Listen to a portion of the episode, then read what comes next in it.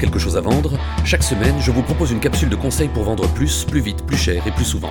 Je suis Michael Aguilar, dirigeant du cabinet Vendeur d'élite, auteur et conférencier professionnel en vente et motivation. Vous êtes prêts? C'est parti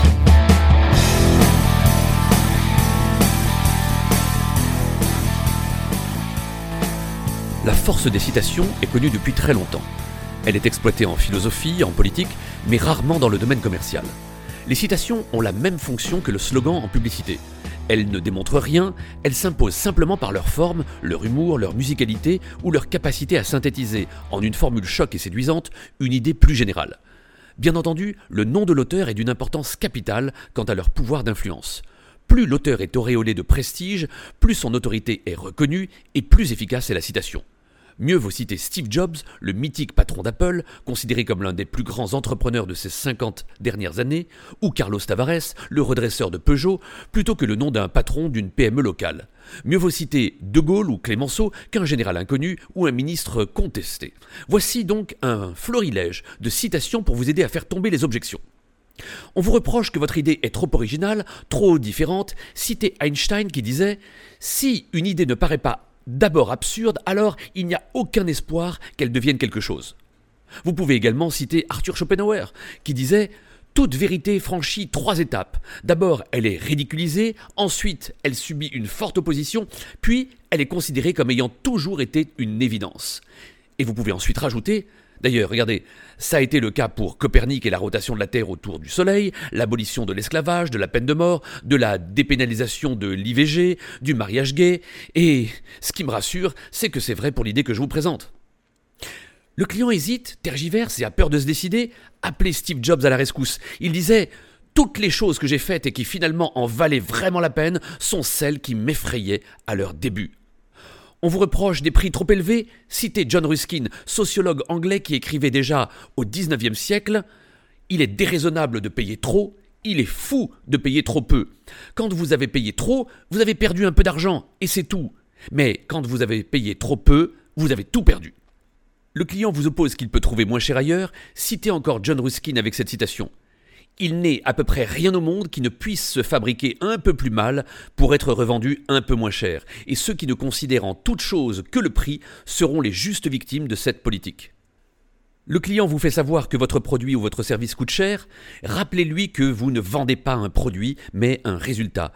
Il suffit de citer Thomas Edison qui avait l'habitude de dire à ses équipes commerciales La vraie valeur du produit ne réside pas dans ce qu'il coûte, mais bien dans ce qu'il apporte. Ce qui compte, ce n'est pas le prix de l'ampoule, c'est la valeur de la lumière. Un client vous dit que vos concurrents, eux, leur offrent tel ou tel produit ou tel ou tel service, répondez Vous savez ce que disait Steve Jobs à ce propos? Il disait si c'est gratuit, c'est que ça vaut le prix que vous payez. Votre client vous dit Je vais demander à un spécialiste ou je vais prendre l'avis d'un expert.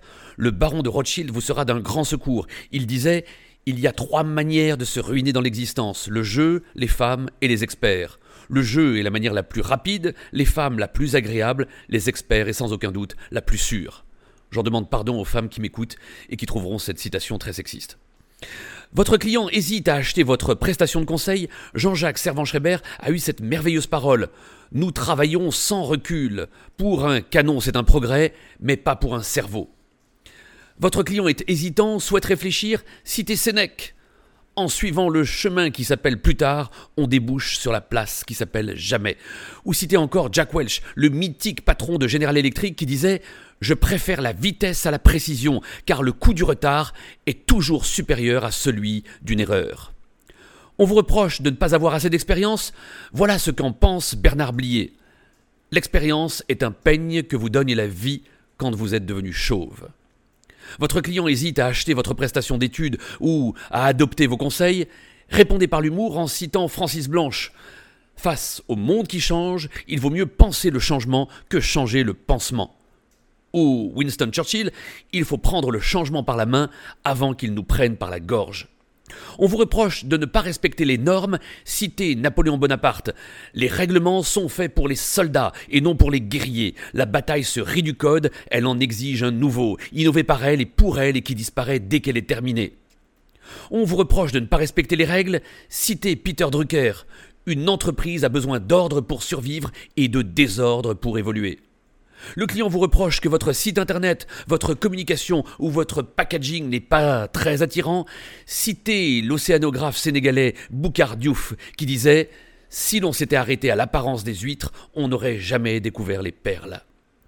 Quelle que soit l'objection que l'on vous oppose, il existe une citation pour la faire tomber. Il vous suffit de faire quelques recherches sur Internet ou sur l'un des quatre ouvrages de citation que j'ai écrits aux éditions Duno. Allez, je vous offre une toute dernière citation ivoirienne. Si vous avez besoin de convaincre quelqu'un de ne pas prendre de risques ou d'écouter la voix de la sagesse, dites-lui. Et comme on dit en Côte d'Ivoire, il ne faut jamais jouer à saute-mouton avec une licorne. Je vous dis à la semaine prochaine.